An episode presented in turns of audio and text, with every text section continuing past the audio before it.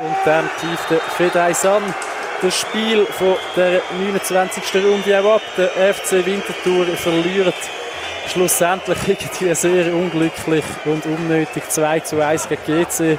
Und das Unglück hat bereits in der dritten Minute seinen Lauf genommen, äh, wo der Diaby in der Verteidigung auf der linken Seite einen Ball spielt, wo blöder nicht sein könnte. Spielt den Ball in die Mitte, wo weit und breit kein Mitspieler ist.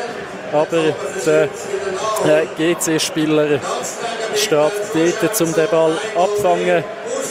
Äh, der Kawabe war es und der kann dann seinen Mitspieler den Herz lancieren. Und der verschoppt den Ball schon in der dritten Minute beim Kuster im Goal. Dann fängt sich der FCW eigentlich gut, ist sehr aktiv, spielt sehr offensiv, spielt so aktiv wie noch nie in der Super League auf der Schützenwiese.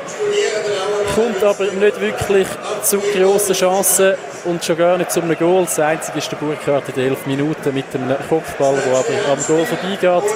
Und dann ist wieder der Diaby im Zentrum des Geschehen. Der kommt in der 20. Minute nach dem Eingreifen vom VAR eine rote Karte über, weil er die Notbremse ziehen muss. Der Fedeis schaut sich das Ganze sehr lang an, entscheidet dann für Rot, was äh, glaube nicht falsch ist, aber ja, natürlich sehr schwierig für den FC Winterthur.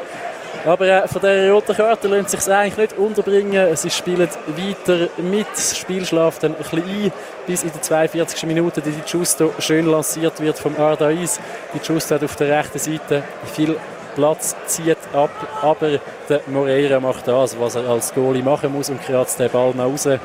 Und schlussendlich kommt GC dann zum Abschluss von der sehr, sehr, sehr unglücklichen ersten Hälfte sogar noch zum 2 zu 0 nach einem Kopfballgoal nach einem Eckball durch den Dadaschow. In der zweiten Hälfte kommt Vinti dann halt nur noch das Zehnte aus der Pause raus. Das Spiel neutralisiert sich dann sehr. Es bleibt eigentlich ungefährlich auf beiden Seiten. Es gibt vielleicht mal links eine kleine Chance, mal rechts eine kleine Chance. Aber grundsätzlich kann man sagen, das geht sie dann nicht sehr überzeugend in der zweiten Hälfte war. Trotz einmal mehr kommen sie nicht wirklich führen. Vinti hat aber irgendwie auch nicht mehr Kraft, um dann da gross dagegen zu heben. In der 83. Minute dann einmal der Schettin auf der linken Seite, wo dann schießt und Ball wird von einem GC-Spieler blockt mit der Hand. Es gibt noch Penalty und der Bus macht der Souverän rein. Am Schluss fehlt dem Vinti Qualität auf dem Platz und äh, ja, wahrscheinlich dann auch wirklich Kraft hinaus, um das Zehnte noch irgendetwas zu holen. Für Vinti geht es weiter gegen Luzern nächste Woche und Genau, am Donnerstagabend auswärts und dann äh, am Sonntag bereits wieder da auf der Schützenwiese gegen Basel. Für GC geht es weiter äh, kurz schauen gegen IB die Heime und dann gegen Lugano auswärts.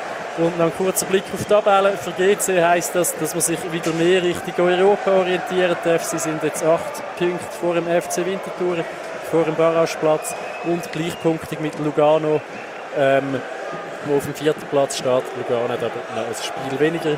Ja, für den FCW heisst es äh, hoffen, dass Sion und Zürich da selber nicht zu glücklich agieren in den nächsten oder äh, morgen werden spielen.